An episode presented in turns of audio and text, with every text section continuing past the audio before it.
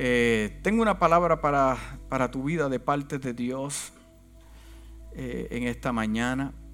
Y vamos a orarle a Dios. Padre, te damos gracias porque cantamos, adoramos. Te pedimos, Dios mío, en esta mañana que seas tú hablando, operando de una manera especial. Conoces la necesidad de tu pueblo. Tú conoces la necesidad de cada persona que ha llegado a este lugar. Gracias Padre amado que vinimos para adorarte, glorificar tu nombre. Te pedimos que aunque sea una palabra que se hable en este altar, Dios mío, sea para edificar, levantar, Dios mío, sanar corazones destruidos, mentes, Dios mío, eh, eh, eh, que no saben qué hacer. Te pedimos, aunque sea un versículo bíblico, que traigas claridad y que cuando salgamos de este lugar salgamos con una esperanza Dios mío, te lo pedimos en el nombre de Jesús y la casa dice, amén. Esta mañana yo te quiero hablar sobre siete características del carácter de Josué. ¿A cuánto le gusta la vida de Josué? Eh, estas siete características, si estudiamos, las escrituras, eh, vamos a encontrar que también eh, las podemos ver en otros hombres narrados por la palabra. Son siete características que si podemos adoptar para nuestra vida, eh, será de gran bendición. Hemos estado hablando por los últimos dos domingos sobre los ciclos, repeticiones, eh, haciendo lo mismo, esperando diferentes resultados, hablando las mismas palabras eh, y pensando lo mismo. Usted sabe que en sus palabras hay poder. Y le voy a decir algo que tal vez usted sepa, tal vez no. Muchos de los pensamientos que usted tiene, eh, su mente se conecta con sus palabras y sus palabras se conectan con su mente. Personas negativas tienden a pensar bien negativo y como son negativos piensan que la otra persona son como ellos Qué silencio. muchas veces usted piensa lo que habla y habla lo que piensa. La Biblia a mí me dice que de la abundancia del corazón habla qué? La boca. ¿Se ha encontrado alguien con usted, alguien eh, falto de fe en su vida, que lo conoce? Negativo todo el tiempo. Puede ver a Dios obrando, oye, y le busca las cinco patas al gato. Gente negativa. Gente negativa que se fija en lo que le falta, no lo que tiene. Muchas de las personas que usted se va a encontrar son personas que, no todos, pero los van a, si podemos usar la palabra, juzgar eh, de acuerdo a lo que le falta. Ay, la hermana es buena, eh, es tremenda hermana, pero sí le falta algo. Eh, el pastor es eh, tal y tal es tremendo, pero eh, le falta algo. Déjeme decirle algo que siempre las personas le van a encontrar una falta.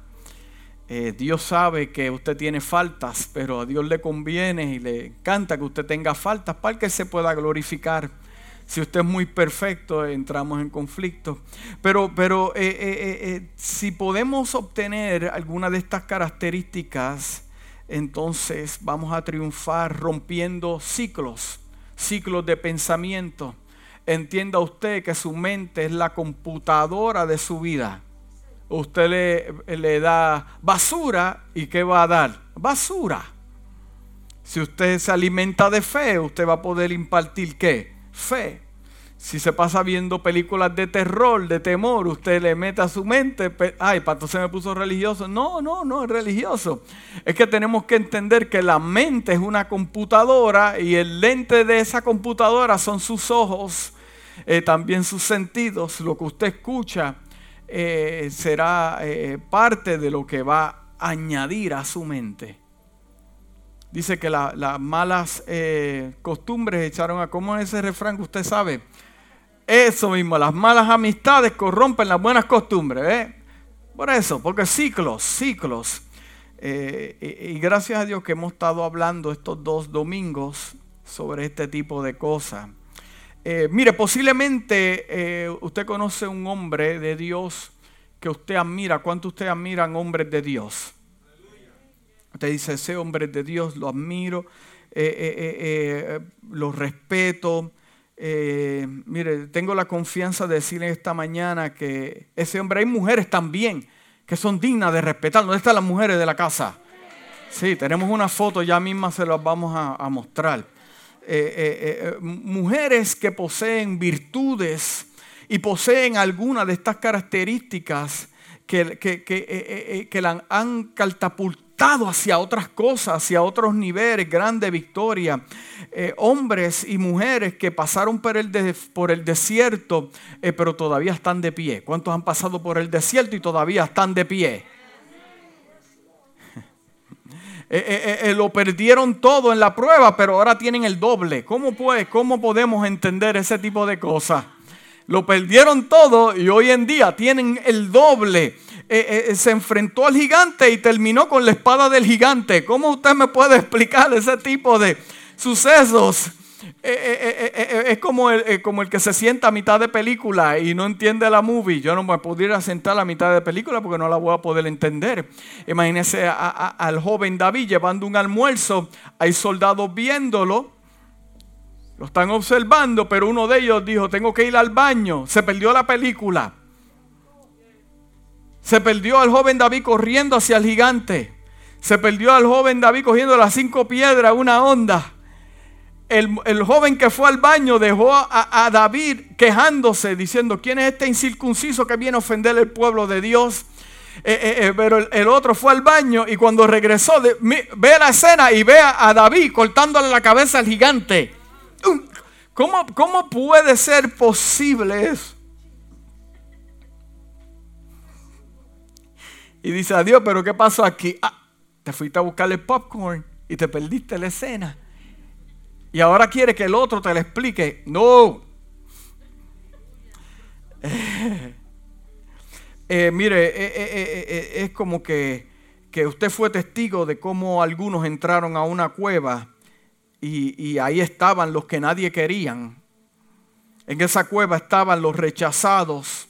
En esa cueva estaban los deprimidos los que se querían quitar la vida, eh, eh, los, que, los que no tenían dones ni talentos, ni, ni fueron suficientes para algunas personas, para algunos hombres, pero de esa cueva Dios le dio un ejército al rey David.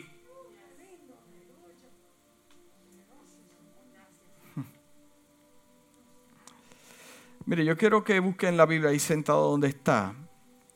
En el libro de Josué capítulo 1. Libro de Josué capítulo 1.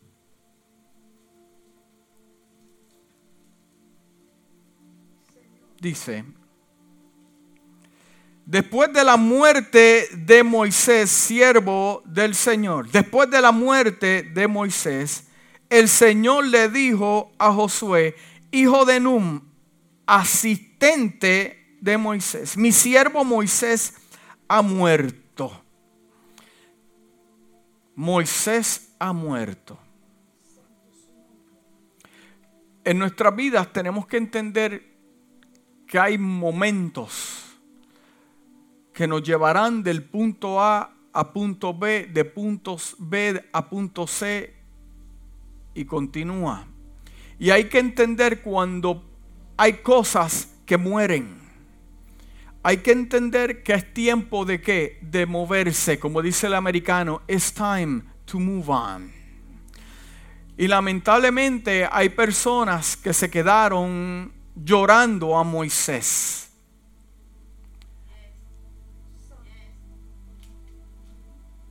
Oye, eh, hermana Gloria, son los que se quejaron de Moisés y después lo estaban llorando. y siguen llorando. Es, como... No, no voy a decirle eso. Lo, lo, siguen llorando. Pero hay que entender que hay tiempo que you have to move on. Porque aquí entonces Dios llama a Josué. Ya Josué estaba siendo testigo de lo que Dios estaba haciendo con Moisés. Él estuvo ahí, él salió de Egipto, fue un jovencito. Y ya Dios lo estaba preparando porque Dios no tiene plan B, tiene plan A. Ya lo estaba asegurando. Dice que después de la muerte de Moisés, el Señor le dijo a Josué, hijo de Num, asiste asistente a Moisés, mi siervo Moisés ha muerto. Si llega a ser en este tiempo, la gente le dice a Dios, pues yo quiero ver el cuerpo de Moisés para ver si murió, porque supuestamente tú lo enterraste. Pero qué bueno entender que cuando Dios llama a un hombre, el hombre no lo cuestionó. El hombre lo que hizo fue, lo obedeció. ¿Dónde está enterrado el cuerpo de Moisés? ¿Dónde está? No lo veo. ¿Estará verdaderamente muerto? Mi siervo Moisés ha muerto. Por eso tú y todo este pueblo deberán prepararse para cruzar, el río Jordán y entrar a la tierra que les daré a ustedes los israelitas. Van a entrar a la tierra. Tal como, lo, como le prometí a Moisés. Moisés murió, pero se cumple todavía la promesa que Dios le dio a Moisés. Mira, no importa, esto es un principio, no importa que Dios, si Dios le habla a usted, y usted piensa que usted se va a morir y no se va a cumplir lo que Dios le dijo a usted, nos equivocamos, porque Dios lo va a cumplir en sus hijos. Dios lo va a cumplir. Si ahora Dios me lleva con él, el propósito de esta casa como quiera se va a cumplir. ¿Estamos ahí? Ok, como le prometí a Moisés. Yo les entregaré a ustedes todo lugar que toquen que sus pies. Su territorio se extenderá desde el desierto hasta el Líbano y desde el gran río Éufrates, territorio de los hijitas, hasta el mar Mediterráneo que se encuentra al oeste, durante todos los días de tu vida. Aquí Dios dándole directrices a Josué. Durante todos los días de tu vida nadie será capaz de enfrentarse a ti. Todos los días hasta el día que mueras, nadie se puede enfrentar a ti. Así como estuve con Moisés, también estaré contigo y no te dejaré ni te abandonaré. Sé fuerte y valiente, porque tú harás que este pueblo herede la tierra que le prometí a sus antepasados. Solo te pido, este es Dios hablándole a Josué, Solo te pido que tengas mucho valor y firmeza para obedecer toda la ley que mi siervo Moisés te ordenó. Aunque te sientas triste, tienes que obedecer. Aunque yo esté alegre, tienes que obedecer. Aunque pierdas 200 soldados, tienes que obedecer. Aunque en tu familia ocurra lo que vaya a ocurrir, tienes que obedecer. Aunque Dios levante uno que sabe menos que usted, usted tiene que, que obedecer. Cuando Dios abre una puerta y no entendemos cómo, cómo, cómo vamos a entrar o qué va a pasar al otro lado, Dios le dijo a Josué, tú tienes que obedecer. Aunque queda una vaca para alimentar 500, tú tienes que, que, que obedecer. Solo te pido que tengas mucho valor y firmeza para obedecer toda la ley de mi siervo Moisés. Te ordeno. No te apartes de ella para nada. Hay una tierra que te espera, pero no te puedes apartar de ella para nada. Solo así tendrás éxito, diga éxito. Donde quiera que vayas, recita hay otras versiones que dice declara, otras versiones que dice habla. Siempre el libro de la ley y medita en él de día y de noche. Cumple con cuidado todo lo que está escrito. Con cuidado. Mira los detalles. Estudia los detalles. Entonces, a consecuencia de lo que Dios le está hablando a Josué, dice, así prosperarás y tendrás que éxito. Aunque no entiendas, aunque veas algo que no hace sentido, Dios le dice a Josué, vas a prosperar y tendrás éxito. Aunque pelees con tu enemigo y el ejército es más grande que mi pueblo o el ejército que tienes, tendrás éxito y vas a prosperar. Aunque se te muera alguien, alguien a quien amabas, como quiera, vas a prosperar y vas a tener éxito. Aunque a la iglesia tengas el servicio y llegan cinco, como quiera, vas a prosperar y vas a tener éxito. Aunque te enfermes y no sabes lo que está pasando y el doctor te da malas noticias, usted va a tener éxito y va a prosperar. ¿Cómo puede ser posible esto? Es una promesa que Dios le hizo a Josué. Ya te lo he ordenado. Sé fuerte, valiente, no tengas miedo, ni desmayes, porque el Señor tu Dios te acompañará a donde quiera que vayas.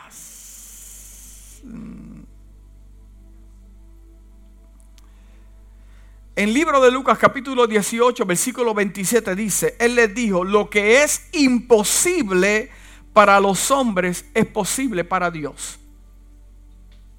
Lo que es imposible para los hombres es posible para Dios. Son el, el imposible es el límite de donde todo hombre llega. Todo hombre tiene un límite. Hay algunas personas que dicen, yo tengo un límite en mi carácter. Si me pasa ese límite, ¿cuántos han dicho eso? Nadie levanta la mano, pero la mayoría son hispanos de sangre caliente. Está bien. Pero un, un imposible es un límite. Yo he tratado de hacer todo lo posible yo, yo, yo, yo, he hecho esto eh, eh, eh, y nada ha pasado. yo entiendo, mientras más escudriño las escrituras, que Dios muchas veces le, le abre la puerta al imposible para que te visite. El imposible se supone que te visite. Porque si el imposible no te visita, entonces lo posible de Dios no se va a manifestar en tu casa.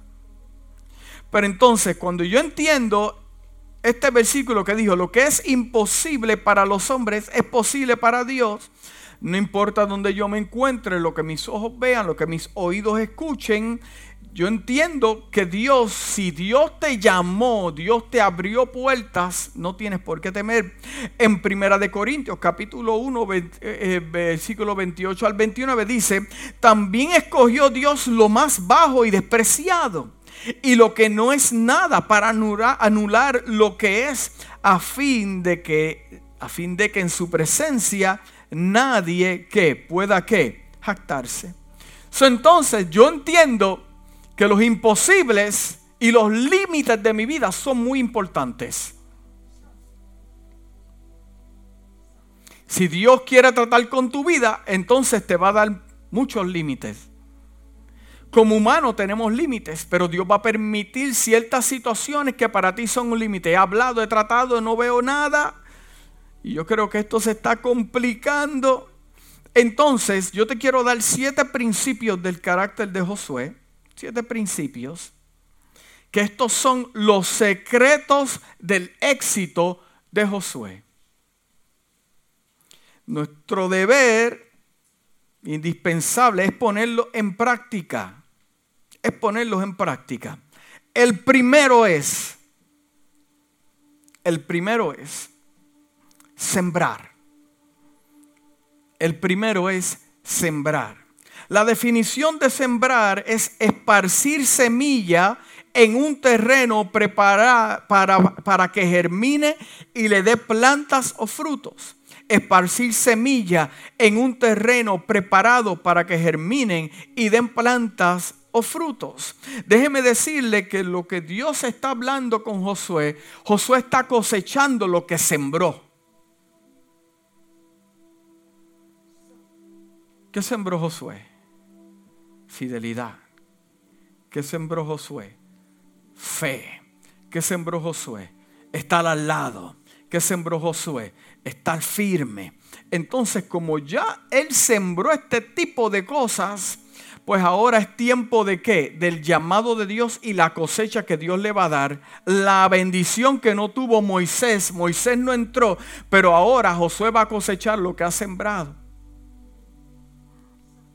El libro de Gálatas capítulo 6, versículo 7 dice, no se engañen.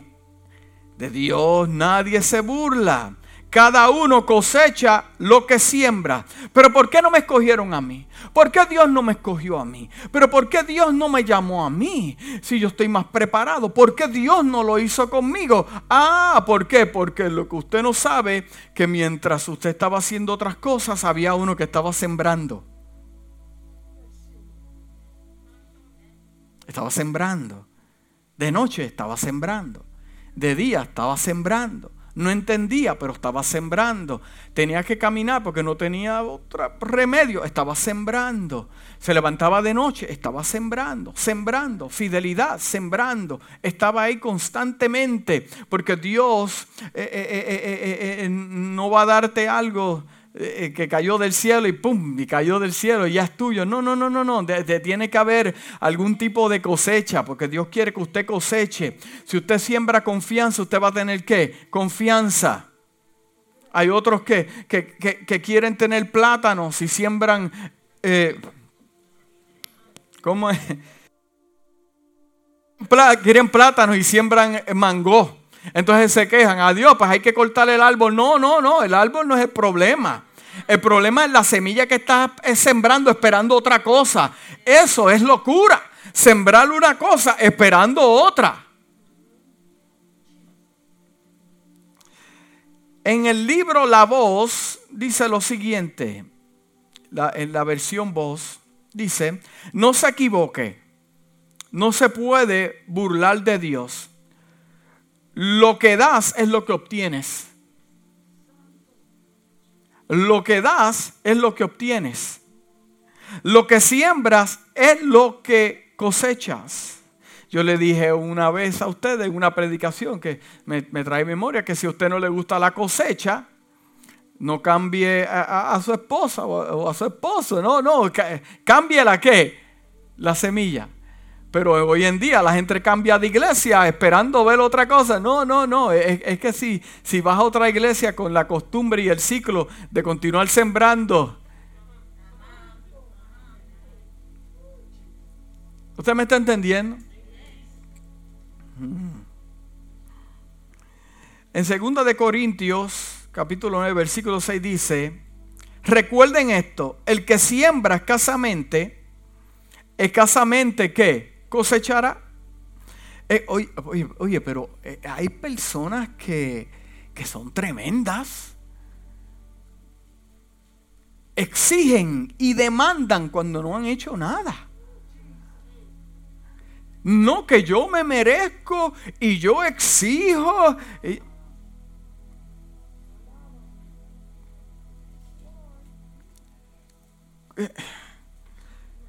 es, como cuando a usted todo el mundo lo deja porque piensan que no va a ocurrir nada y de momento ocurrió y ahora todos vienen y ahora quieren cosechar de tu...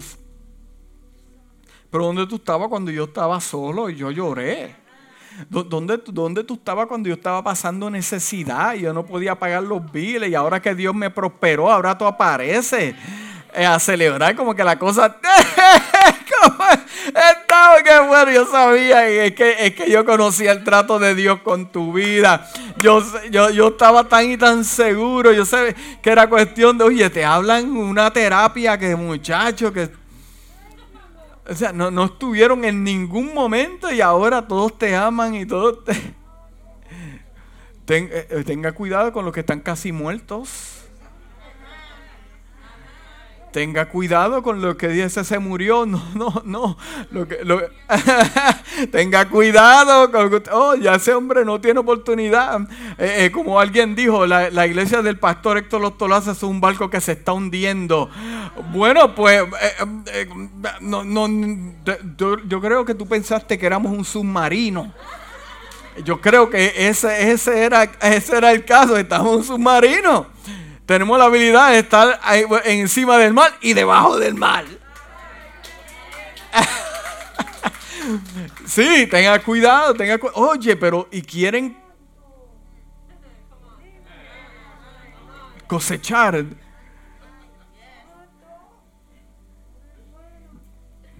Hay, hay personas que, que, se pegan a otro porque quieren cosechar de lo que la persona ha sembrado y buscan la cobertura y déjame pegarme a esta bombilla azul porque yo quiero ser azul.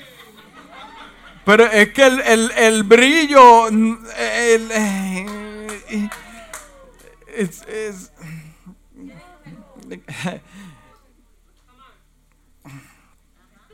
el que siembra escasamente es como, como la persona que se molesta con Dios y le dice, pero ven acá, tú no me prosperas, tú no... Dios te dice, pero ven acá, pero tú tampoco aportas a mi reino, eh, no siembras, no das, entonces en el día malo me exige. No, no, no. mire, ya es tiempo de cambiar el canal. Ya Moisés se murió. Cambie de canal. ¿Usted me está entendiendo? El que siembra escasamente, escasamente cosechará. Y el que siembra en abundancia, en abundancia va a cosechar. El principio de sembrar y cosechar es fundamental en el reino de Dios. Fundamental en el reino de Dios. Es más, yo le voy a decir una cosa. Dios está cosechando en mí lo que sembró desde el día que yo nací. ¿Usted me está entendiendo? Dios está cosechando, eh, eh, cosechando en mí lo que sembró antes de que yo naciera en el vientre de mi madre. Porque lo que sembró fue un llamado del cielo. Lo que sembró fue una palabra sobre mi vida. Y hoy Dios está cosechando lo que Él sembró. Muchas veces en nuestros hijos estamos cosechando lo que usted sembró y lo que yo también sembré. Hmm. El principio de sembrar y cosechar es fundamental en el reino de Dios. Lo que sembramos, segaremos. Si no sembramos, no cosecharemos. Cualquier cosa que queramos recibir en nuestra vida, primero debemos sembrarla, diga sembrarla. Si queremos amor, bondad, favor, fidelidad, primero debemos sembrar estas cualidades en la vida de los demás.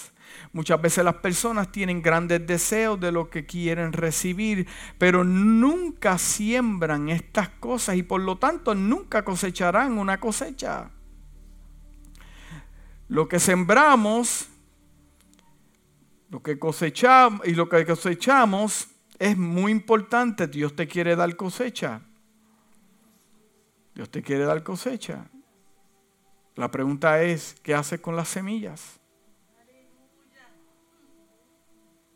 ¿Qué haces con las semillas? Sembramos con nuestros pensamientos, sembramos con nuestras palabras y sembramos con nuestras obras. Si sembramos mal, vas a cosechar cosas que no te agradan, malas. Sembramos buenas semillas, vas a cosechar una semilla de bendición. Eh, eh, eh, puntos importantes sobre, y, mi, intención es hablarles sobre la siembra y la cosecha, por eso no voy a profundizar en esto, pero puntos importantes para darte antes de movernos al segundo punto, dice, usted tiene que discernir el terreno donde siembra. Porque muchas veces usted está sembrando en un corazón Usted está sembrando en un negocio. Usted está sembrando en una relación que en vez de, identificar primero, hacer un discovery ver el terreno, usted comienza a sembrar. Se molesta con la persona, se molesta con la situación, se molesta con Dios. Pero es que no es Dios, ni es la persona, ni es la situación. Es usted donde decide sembrar sembrar tiempo, sembrar amor. Hay personas que dicen, yo doy amor y nunca me da amor, pero es que, es que esa no es la persona, amado. Órale a Dios para que te traiga la persona que sea un buen terreno. El terreno no es perfecto, tendrá algunas piedritas. Discierne el terreno donde estás sembrando. Determina qué usted quiere cosechar primero determine qué usted quiera cosechar. Y también observe sus manos a ver qué semilla usted tiene. Observe sus manos. Primero identifique qué yo quiero cosechar. ¿Qué yo quiero obtener en mi vida? ¿Cuáles son los resultados que yo quiero? En mi casa, en mi matrimonio, en mi familia, en la iglesia. ¿Cuáles son de parte de Dios? ¿Cuáles son los resultados que yo quiero? ¿Cuál es mi cosecha? Entonces yo tengo que hacer eh, eh, un tipo de inventario, abrir mis manos y ver qué semilla yo tengo. También yo tengo que discernir cuál es el tiempo de mi siembra y el tiempo de mi cosecha. Un buen sembrador sabe distinguir entre las dos. Porque muchas veces en tiempo de, siembra quieres cosechar y en tiempo de cosecha quieres sembrar y como que no te pones de acuerdo con las estaciones del tiempo que Dios te da y tú dices, pero ¿qué está pasando? Dios se equivocó, yo me equivoqué. Oh, no, el problema no es que Dios se equivocó, es que estás leyendo mal las estaciones. Hay tiempo para todo, dijo el rey Salomón. Tiempo para sembrar y tiempo para cosechar. Tiempo para tristeza, tiempo para alegría. Los tiempos son muy importantes. Hay que saber distinguir entre las dos. Puedes tener talentos, puedes tener dones, puedes tener habilidades, puedes tener diplomas, pero si no sabes distinguir en los tiempos, hmm,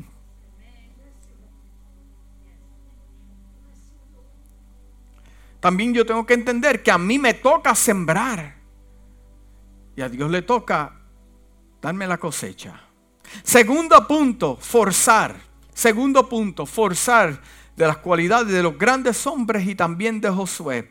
Dice, aplicar la fuerza física a una cosa para entrar o movilizarse de un lugar a otro. Forzar. Aplicar la fuerza física o una cosa para entrar o movilizarse de un lugar a otro. ¿Se acuerda cuando su hijo hizo una maldad y comenzó a correr? usted comenzó a correr detrás de usted y están corriendo alrededor de la mesa. Y está corriendo así. Y se metió al cuarto abre la puerta. Que lo que yo quiero es tener una conversación contigo. Y el nene dice, pero tiene la correa ahí. ¿Quién va a hablar? ¿Tú o la correa? Hay algo misterioso. abre la puerta. Lo que quiero es hablar contigo. Conversar. Tener un tiempo de intimidad. Abre la puerta. Abre. ¿Usted qué hizo? Abre la puerta. Forzó para entrar para poder alcanzar algo forzó para entrar. Esos eran los tiempos de abuso. No, no, no, no, no. Eh, eh, eh, forzar para, para entrar, para conseguir algo. Hay personas hoy en día que no fuerzan nada. Quieren que las cosas entren y le lleguen ding dong aquí como Amazon mi gente favorita, llega a la casa, bing, bang, te llegó ahí pa, el paquete, wow. Eh, eh, eh, y cuando puedes tener Prime, las cosas te llegan, ding, boom, pa, hasta el perro dice, Amazon, entra ahí. mire, a mí me llega, yo me paso comprando chucherías por la costumbre. por la costumbre, compro un libro o, una herramienta. Algunas veces me llega una caja así de grande y lo que me compré fue una cosita. Entonces cuando, eh, oye, eh, eh, es que mi esposa me dice, ¿y qué, y qué llegó ahí? Yo digo, un package. Un Entonces yo lo trato de esconder así. No, usted se ríe porque usted hace lo mismo. Y, ella por, por, encima así, mirando ahí, por encima de la caja, mirando. ¿Y qué pasó ahí? Y, cuando veo una cosita así, ah, eso era, eso era. ¿Qué tú pensabas? Que era un televisor de caja. No, se, se, esfuerza por mirar por encima. pero no, eso no es lo único. Cuando ya no está, también sabe que llegó un paquete porque me mira por la cámara. Bing, bang, llegó un paquete. King, Antes el perro ladraba, pero ahora no ladra. ya lo conocemos al hombre. ¿A cuánto le pasa eso? No levante la mano uno la vez. Pero, pero, pero, se me olvidó dónde estábamos ahora. Oh, forzar. Sí, cuando me fuerzan a abrir la caja. Eh, eh, eh, sí, queremos que las cosas nos lleguen. Nos lleguen.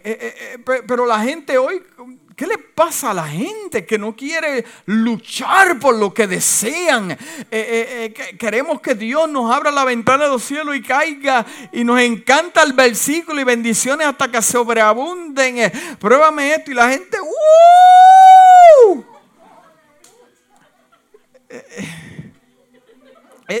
¿Por qué? Porque la razón, eh, eh, si entiendo la vida de Josué, él forzó para poder movilizarse de un lugar a otro. Cuando yo entiendo la vida de Josué, la razón por lo que él se movilizaba de un lugar a otro era para obtener terreno, tierra que ya Dios le prometió, tierra que ya Dios declaró desde los cielos. Es como ahora nosotros, Dios te ha hecho promesas, Dios te ha hablado de grandes cosas, grandes propósitos, pero pero posiblemente porque tú no lo ves, te llega a la estación, no lo sabes discernir, entonces te quedas esperando a ver qué Dios va a hacer, pero Dios te dice, no es tiempo de orar, no es tiempo de clamar, es tiempo de aplicar la fuerza y movilizarte de un lugar a otro. Llegó la puerta, se abrió la ventana, ahora es el momento. Ahora es el momento de qué? De aplicar, forzar, ¿para qué? Para movilizarte de un lugar a otro. En el libro de Mateo capítulo 11 versículo 12 dice, desde los días de Juan el Bautista hasta ahora los reinos de los cielos ha venido avanzando, ¿qué? Movimiento de un terreno a otro, de una ciudad a otra, de un país a otro. Movimiento ha venido avanzando contra viento y marea y los que se esfuerzan logran aferrarse. Los que se esfuerzan, no me habla a mí del montón, no me habla a mí de todo el mundo. Esto no es para todo el mundo, pero si yo decido forzarme y aplicar fuerza a lo que Dios me prometió, no, mis hijos son tuyos, Dios, aplicamos la fuerza. Mi familia es tuyo, Dios, aplicamos la fuerza. Dios nos dio la casa, esta iglesia, aplicamos la fuerza. El banco dice que no, pero Dios dijo que sí, nos mantenemos fuertes aplicando fuerza. El reino de Dios sufre, sufre, violencia y los violentos la toman por qué? Por la fuerza. Esto es mío. Esto Dios me lo prometió. Esta tierra Dios me la prometió. Si no, también pregúntale a Caleb que dijo a los 80 años, ese monte es mío, yo lo declaré hace tiempo, llevo esperando por ese monte. Y lo tuvo que, que pelear también a los 80 años usted con una espada. Pero no era la fuerza, eh, no, no, no, era simplemente la edad, era la pasión que tenía de adentro. No se dejó robar, él siguió creyendo que ese monte era de él. A los 80, ustedes imaginan a los 80 años, peleando, luchando. Ese monte es mío. Eso me dice a mí que hay hombres que todavía y mujeres que están en una edad avanzada y dicen, no, Dios me prometió eso y hasta que yo no lo vea, yo no me voy a morir.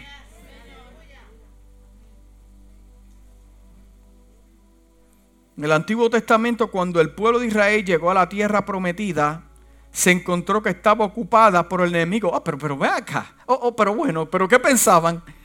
Que, que, todo iba a estar bueno. Ahí, dame una piña colada. Eh, eh, eso es lo que pensaban. Pero cuando llegaron a la tierra, se encontraron con qué? Oh my God. Eh, ¿Cómo vamos a pelear esto? Hay personas que lo están recibiendo en el espíritu, lo que yo estoy hablando en esta mañana. ¿Y qué pasó aquí? Pero no, no esperábamos ya unas mansiones que él iba a hacer. No esperábamos ya que tuviéramos y se encontraron ahí. Eh, eh, es normal para preguntarse, pero esta, esta es la tierra que Dios nos prometió, pero ¿cómo puede ser posible que Dios me dé algo que ya está habitado?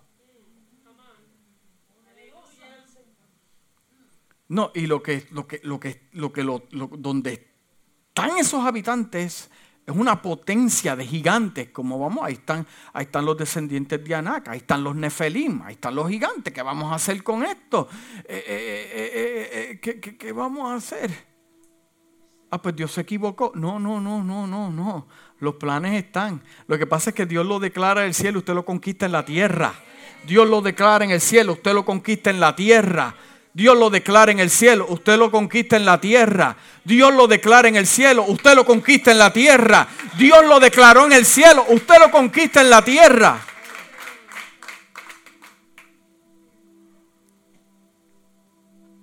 Vieron que estaba ocupada. Tuvieron que expulsar al enemigo por la fuerza antes de poder disfrutar la tierra prometida. El enemigo ocupa las promesas que Dios te ha dado. Y nos preguntamos por qué no disfrutamos de las promesas de Dios que nos ha dado. Es porque el enemigo nos impide disfrutar las bendiciones de Dios. Debemos sacar al enemigo del territorio que Dios nos ha dado y disfrutar de las abundantes bendiciones del Señor. So, ya usted sabe, Dios me prometió algo, pero yo tengo que, que trabajarlo. Yo tengo que crear fuerza, movimiento. Se cerró esa puerta, pero se va a abrir la una. Y cuando se abra, yo le decía a mi familia, ya yo estaba viendo en mi espíritu que ya Dios me iba a hacer una transición de donde yo estaba a otra. Y yo le decía todo el tiempo a ellos, se va a abrir una puerta y cuando yo vea esa puerta, ¿qué yo voy a hacer? Le, voy a dar una clase patá. ¡Pum! Pero yo voy a abrir la, yo voy a abrir, voy a ver la puerta cuando se abra. Y le voy a dar una clase patá. Porque yo estaba decidido. Ya yo veía lo que Dios estaba hablando. Comenzó a trabajar con mi vida. Y me dijo, se va a abrir una puerta y vas a correr por esa puerta. Y yo le dije, sí, yo voy a dar una patada a la puerta. Punto número tres, luchar. Punto número tres, luchar. La definición de luchar es trabajar con mucho esfuerzo para vencer un obstáculo y conseguir un fin. Trabajar con mucho esfuerzo para vencer un obstáculo y conseguir un fin. El libro de Efesios capítulo 6 versículo 12 dice, porque nuestra lucha no es contra seres humanos, sino contra poderes, contra autoridades, contra potestades que dominan este mundo de tinieblas, contra fuerzas espirituales y malignas en las regiones celestes. Mi lucha no es contra seres humanos el apóstol Pablo dice que luchamos contra las fuerzas espirituales del mar. Hay una intensa guerra espiritual en los lugares celestiales que afecta el propósito y el destino de las naciones, las familias y las personas. Escuche bien iglesia, si usted quiere éxito en sus esfuerzos, no podemos evitar estos conflictos espirituales que tomen control. La lucha, la batalla será manifiesta en su vida. La clave para un gran avance en nuestra vida y trabajo es dominar y derrotar las fuerzas espirituales que, que, que se oponen. Luchar, luchar. El otro punto para avanzar es resiste, resiste resiste. La definición de resiste es acción de aguantar. ¿Cuántos tienen el don de aguantar? ¿Cuántos tienen la virtud de aguantar? Ten cuidado cuando levanta la mano, levántala en confianza. ¿Cuántos tienen la virtud de aguantar? No de aguantar que su esposa le diga, por favor, eh, eh, o, que alguien diga algo, no, no, no, no, es una virtud, el aguantar es una virtud. Porque eh, eh, resistir es acción de aguantar, acción de mantenerse firme. El aguantar es la acción de qué? De mantenerte firme. ¿Por qué? Porque si usted aguanta, usted se mantiene firme, ¿qué va a, va a ocurrir? Usted no va a ceder terreno. No va a ceder terreno. Se mantiene firme. La firmeza no me habla a mí de movimiento, me habla a mí de estabilidad. Hay momentos en el Señor que no va a haber como que las cosas se mueven. Hay una oposición. Usted se queda tranquilo, porque si comienza a moverse, perderá terreno. Aguanta, soporta. Acción de mantenerse firme, firmeza. El que se mantiene firme es como anclar sus pies a la tierra. Anclar los pies a la roca que es Cristo, que puede llegar la tormenta que venga y usted se mantiene qué? Firme. El libro de Santiago capítulo 4 versículo 7 dice, así que sométanse a Dios, resistan al diablo y él huirá de ustedes. Así que sométanse a Dios, resistan al diablo y él huirá de ustedes. La palabra someterse como que en el pueblo evangélico del Señor como que cae muy pesada. Tienes que someterte, ¿verdad? Como que es, como que es fuerte. Pastor, sométase. Mm. Es, como que, no sé ni cómo explicarlo, como que pórtate bien o algo así parecido. Pero cuando yo lo busco en otras versiones, no me habla de lo que usted está pensando, ni lo que yo también estoy pensando porque fue lo que me enseñaron. Sométase, quédese sentado y cállese la boca. Eso en otras palabras, sométase, siéntese y haga lo que, lo que se le está diciendo que haga. Pero cuando yo leo las escrituras, me da otra perspectiva de lo que es someterse. Ay, Señor amado, ayúdame a predicar este mensaje. Porque someterse eh, eh, eh, no tiene que ver con nada de eso.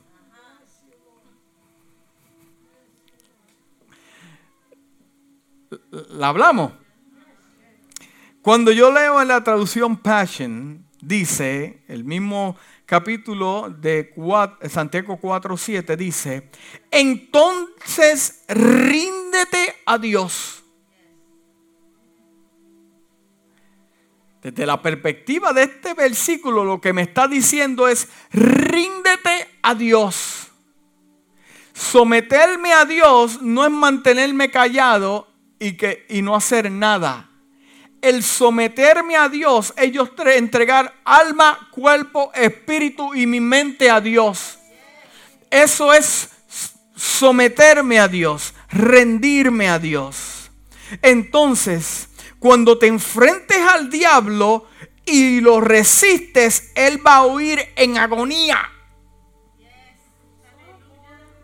Pero entonces, ¿cómo yo puedo ver el fruto de, de, yo rendirme? Es que Él se va a ir. Él se va a ir.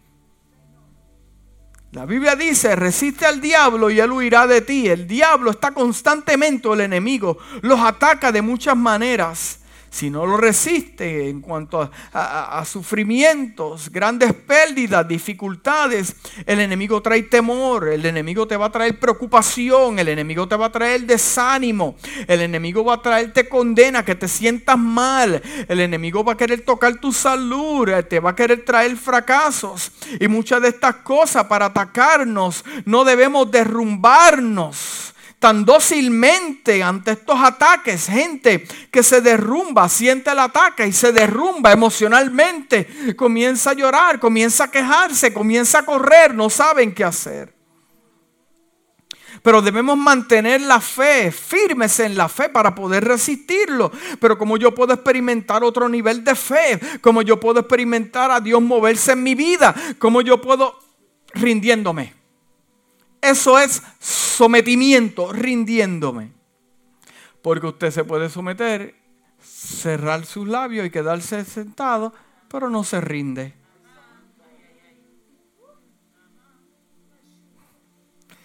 Exactamente eso que pensó es lo que es.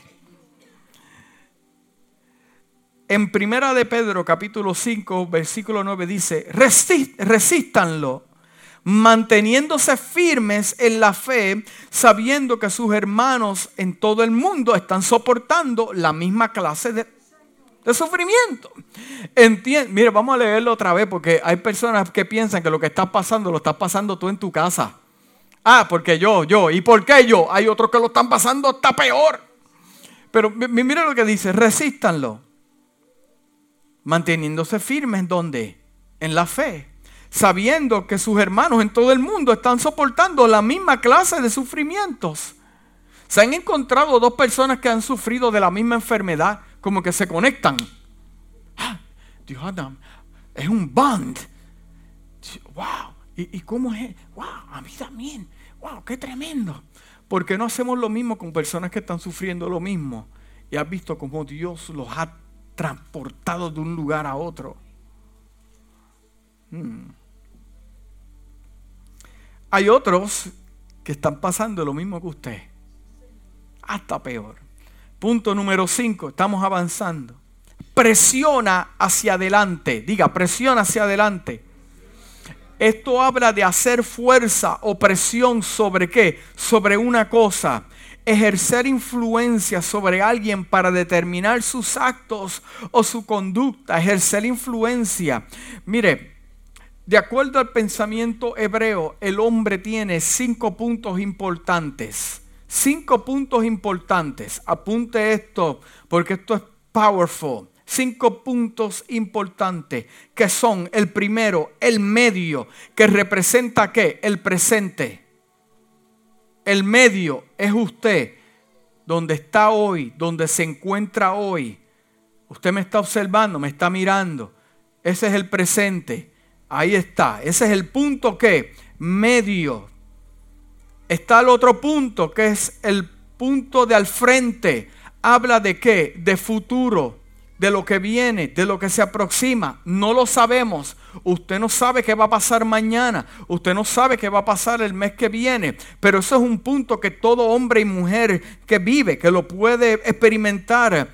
Eh, hay otro punto que es la parte trasera o la parte de atrás, que significa su pasado, lo que usted pasó hace 20 años, lo que pasó cuando usted era niño. Escuche bien, ese queda donde? Queda atrás. A la mano izquierda representa el lado negativo, el lado negativo, mientras que el lado derecho significa lo bueno, la fe y la esperanza. Ahora yo entiendo por qué en los muñequitos cuando yo era niño se le aparecía un ángel en el lado derecho y se aparecía un diablito en el lado izquierdo porque te está dejando saber que tú eres el que estás en el medio y hay una influencia de izquierda y a derecha. Por eso es que ahora yo entiendo cómo Dios le encanta el lado derecho. Te llevaré de la mano derecha. Le dijo la semana pasada, pasada hablamos de esto. Le dijo a Pedro, tira la red a tu mano qué? Derecha, eh, eh, eh, te sentarás a la, a la, derecha del Padre. El lado derecho es bien importante. Entonces, si yo entiendo que yo tengo cinco puntos importantes, yo tengo que entender que el que yo tengo hoy es el presente, pero el que tengo que hacer es moverme hacia el frente. Explícame eso, pastor, porque en Filipenses 3:4, aquí el apóstol está hablando sobre esto. Dice, sigo avanzando hacia la meta para ganar el premio que Dios ofrece según su llamamiento celestial en Cristo Jesús. Ok, yo entiendo a mi lado izquierdo, yo entiendo mi lado derecho, eh, también entiendo mi pasado, pero Dios no me dijo, me dijo que me quedara en ninguno de esos me dio para qué? Para avanzar, moverme hacia dónde? Hacia el frente. Personas se quedan en el presente, pero mirando hacia atrás lo que pasó, lo que me dijeron, lo que me hicieron, lo que me dijo el pastor aquel, lo que me dijo el maestro aquel. Y quieres avanzar, tener bendición, que tu futuro florezca, pero estás mirando hacia atrás. Ese no es el lugar donde Dios quiere que vayas. Dios quiere que, que tengas avance, que tengas movimiento y es hacia el frente, no hacia atrás. Cinco puntos importantes. Pero en la traducción Passion dice, corro derecho hacia el frente, dice la traducción Passion. Corro derecho hacia el frente a la invitación divina de alcanzar la meta celestial y obtener el premio de la victoria a través de la unción de Jesús. El apóstol Pablo dice, prosigo hacia la marca del supremo llamamiento en Cristo Jesús. El secreto del éxito es que avanzar hacia la meta que Dios nos ha dado. Las personas que viven sin rumbo fijo nunca podrán lograr nada que valga la pena. Pueden haber muchos obstáculos, pero debemos seguir hacia dónde? ¿Hacia atrás? No, hacia adelante. Alcanzar la meta que Cristo Jesús nos dio. Punto número 6, y ya estoy terminando. Laborar. Laborar. La definición de laborar es esforzarse, trabajar con esmero para conseguir algo de mucho interés o de gran calidad moral o ética. Trabajar. ¿Conoces a alguien que le gusta trabajar? Silencio, por favor, no lo diga. En 1 Corintios capítulo 15, versículo 10 dice, pero por la gracia de Dios soy lo que soy, y su gracia no ha sido en vano para conmigo. Antes he trabajado más que todos ellos, dice el apóstol. No yo, sino la gracia de Dios conmigo. He trabajado. He trabajado. He hecho. He sembrado. He tomado una acción. Lo mismo en la versión voz dice, hoy soy quien soy gracias a la gracia de Dios. Y me ha asegurado de que la gracia que Él me ofreció no haya sido en qué? En vano. He trabajado más duro, más tiempo y de forma más... Mire cómo le explica el apóstol en esta versión. Dice, he trabajado más duro, más tiempo y de forma más que inteligente que todos los demás pero me doy cuenta de que no, que no soy yo, es la gracia de Dios conmigo la que ha marcado la diferencia. Pero el apóstol entiende bien claro que no le puede dejar todo a Dios, él tiene que, que poner de su parte. En segunda de Tesalonicenses capítulo 3 versículo 10 dice, porque incluso cuando estábamos con ustedes les ordenamos, el que no quiera trabajar, tampoco que coma. Oye, gente que quiere comer de su plato sin... Gente que quiere comer de las cosas de Dios y se ha encontrado con un fenómeno de esta manera. Con el derecho de querer. Nos llaman. Eh, eh, mira, vamos para la Florida.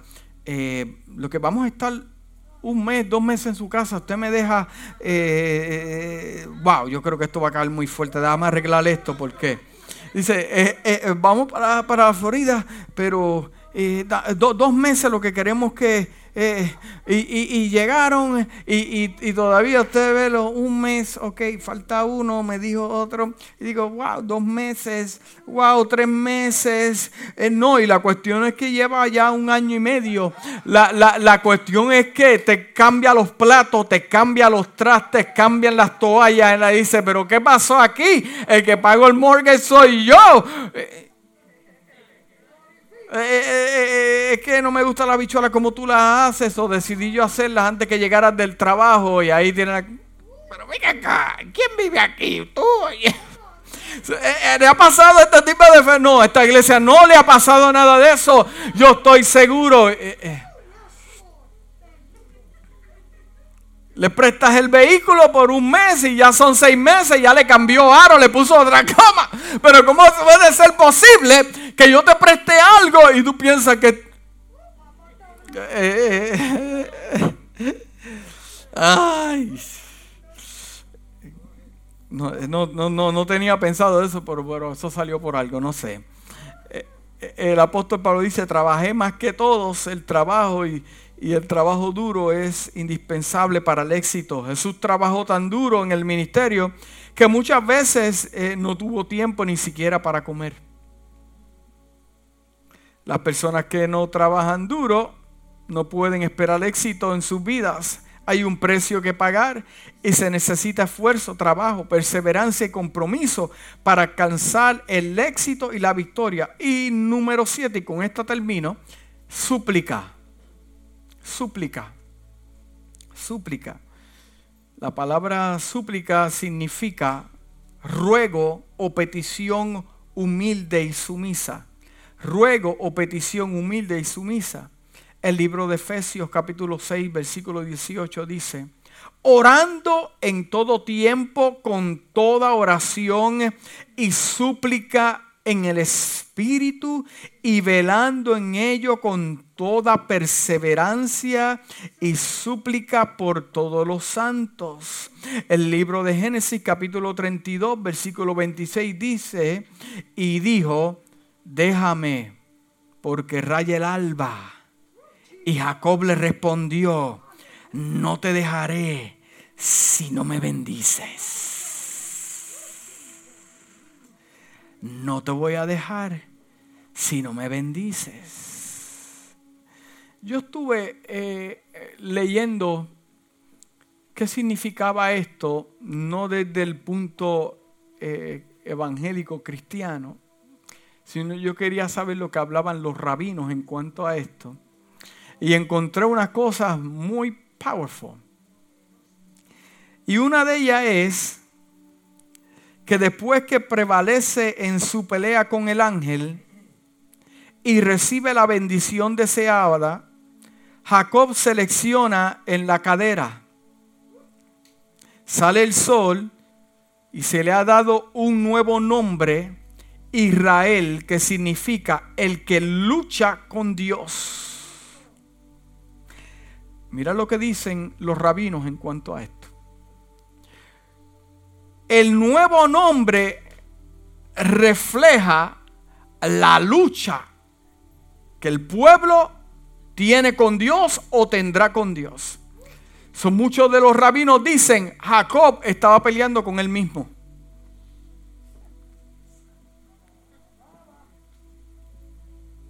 Pero la Biblia me dice que es un ángel. El nombre de él lo confirma interesante entenderlo de este punto de vista. El que pelea con Dios. Le dijo, hasta que tú no me bendigas, tú no te vas a ir. Bueno, pues ok, pues yo te voy a revelar quién eres y quién serás. Cambiando tu nombre al que pelea con Dios. Porque es ahora y estás luchando conmigo para que te bendiga lo que tú necesitas son contestaciones a las preguntas que tiene, que cómo puede ser posible que yo sea bendecido y mi hermano me está buscando para matarme, yo no sé, y tengo una lucha. Eh, eh, eh, dime, lo que pasa es que la lucha que tienes es contigo mismo. ¿Por qué? Por lo que llevas dentro. Lo que llevas son generaciones ahí dentro, que como si no, pregúntale a Rebeca cuando estaba embarazada y, aunque es algo diferente porque lo estamos hablando de un punto físico del embarazo de una mujer, pero lo interesante fue lo que Dios le dijo a Rebeca, ¿tú sabes cuál es tu lucha? Lo que tienes adentro, generaciones ahí, tienes dos generaciones ahí.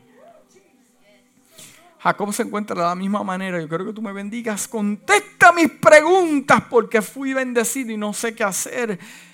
La lucha que tienes es simplemente lo que se aproxima. Israel, el que pelea con Dios. ¿Por qué? Porque quieren hacer su voluntad. Quieren hacer lo que quieren. No buscan a Dios. Se meten con otros ídolos y otros. ¿Ha peleado usted con Dios?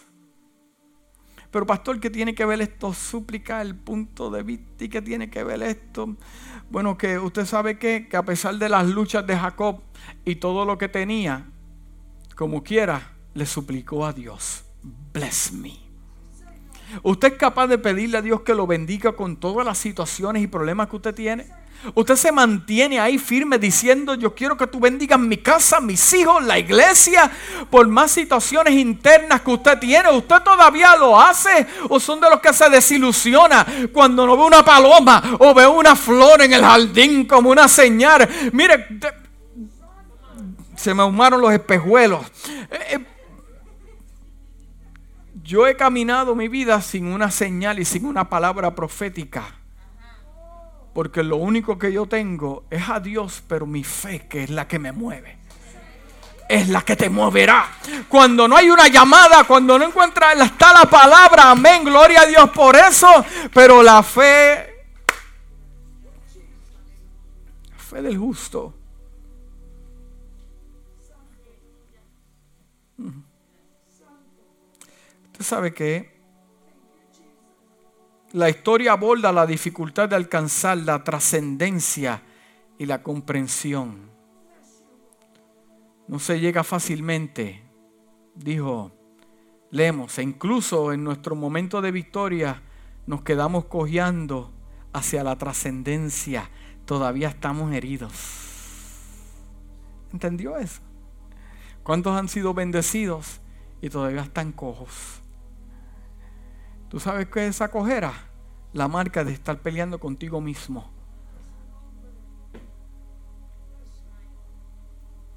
No me lo inventé yo. Lo dijeron los rabinos y los maestros.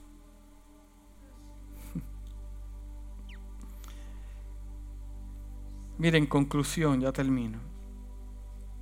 El libro de Josué capítulo 24, versículo 13 al 24, ya cuando Josué le da el último discurso, ya pasaron victorias, luchas, tuvieron algunas derrotas, pero al final, miren lo que dijo Josué.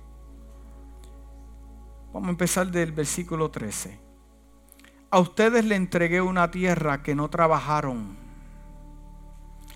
y ciudades que no construyeron. Vivieron en ellas y se alimentaron de viñeros y olivares que no plantaron. Por lo tanto, ahora ustedes entréguense al Señor y síbanle fielmente Desháganse de los dioses de sus antepasados que adoraron al otro lado del río Éufrates y Egipto y sirvan solo al Señor.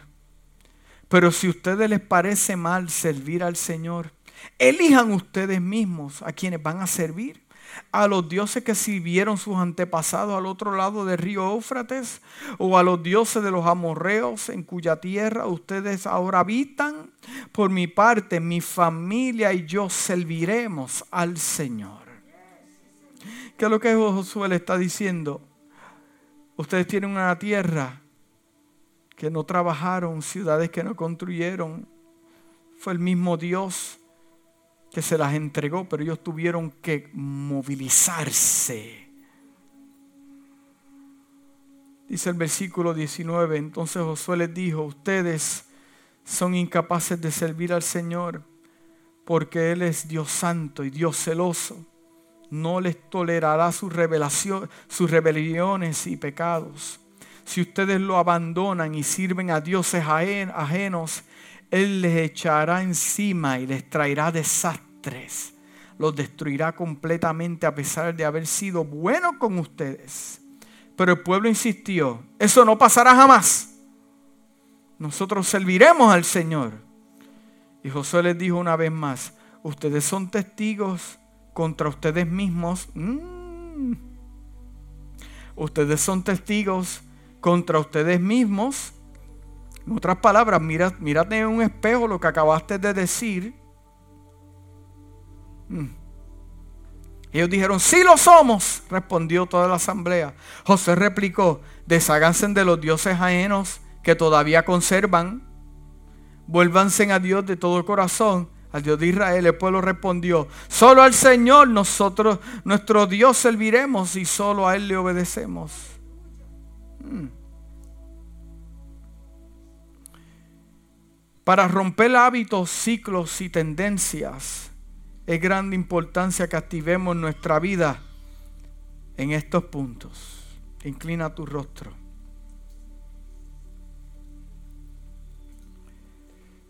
Para romper hábitos, ciclos, tendencias, es de gran importancia que activemos nuestra vida en estos puntos. Las consecuencias serían y cuando me refiero a puntos, a los siete puntos que hablamos, por poner esos siete puntos en práctica, estas son las consecuencias. Mi cosecha cambiará. Al final de la tormenta estaré firme. Obtendré cosas que nunca hasta trabajé por ellas. Dios me quiso bendecir por su gracia y misericordia podré pasar una herencia a mi descendencia. La maldición se rompe. Seré conquistador de territorios porque ya Dios me lo dio. Y ahí con el rostro inclinado, Josué entiende que muchas de las cosas que ocurrieron era porque Dios estaba con Josué. Pero Josué entiende que hay cosas que están ocurriendo en cada hogar donde nadie los ve, en lo privado, que si estas cosas no se trabajan, terminará siendo esclavo de otro.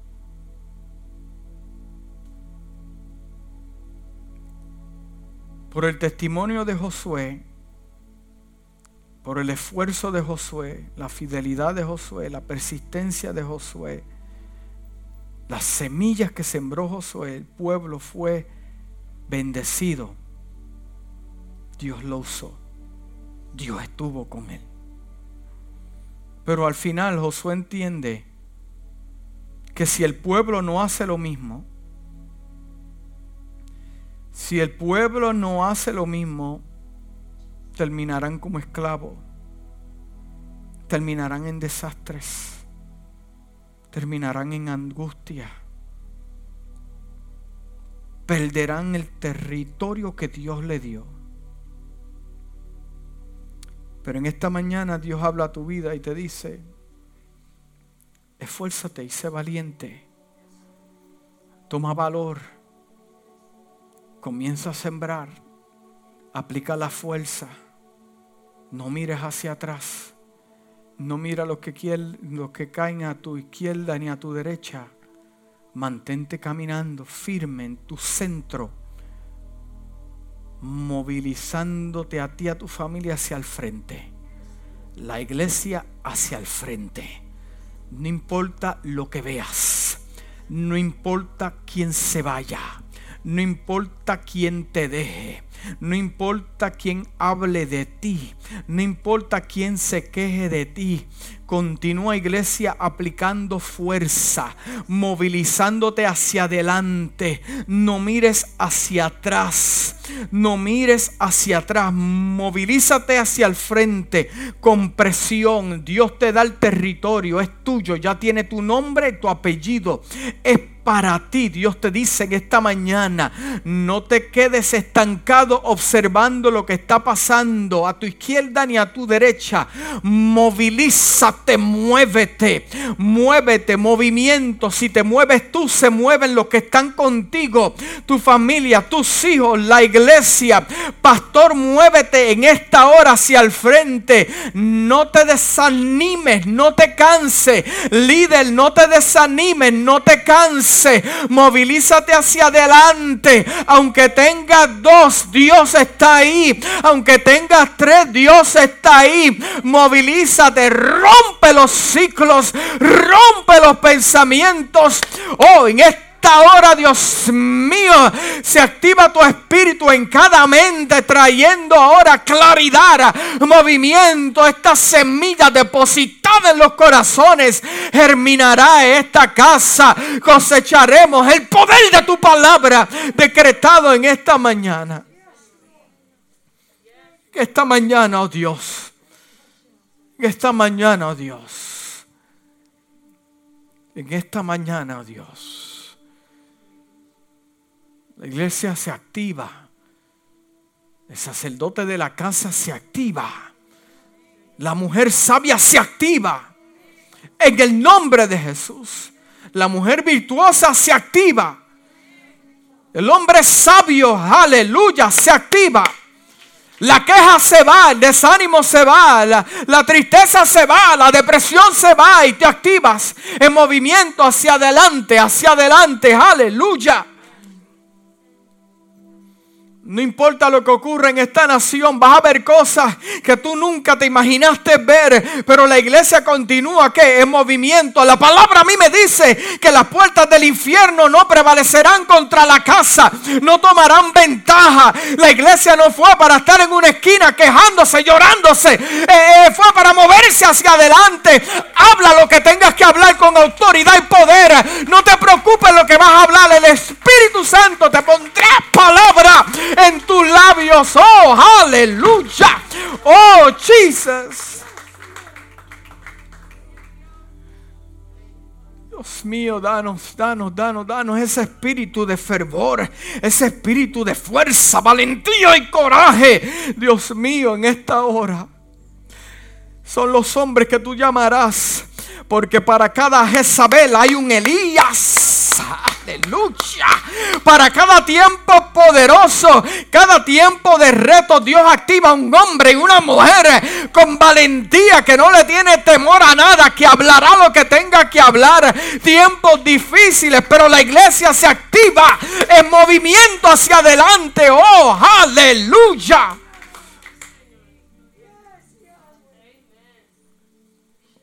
Tengas temor, no te dejes intimidar. Dios está contigo y todo lo que hagas va a prosperar y tendrás éxito como Dios le dijo a Josué. Pero con nuestros labios vamos a declarar, vamos a hablar la grandeza que Dios está haciendo en tu casa, en tu familia, en la iglesia, con tu vida personal. Testifica lo que Dios está haciendo en tu casa, en tu iglesia. Testifica iglesia. Tendrás éxito te, vas a asombrar con la cosecha, porque muchas veces vas a cosechar cosas que nunca pensaste que ibas a cosechar. Amén. Dale un aplauso al Señor.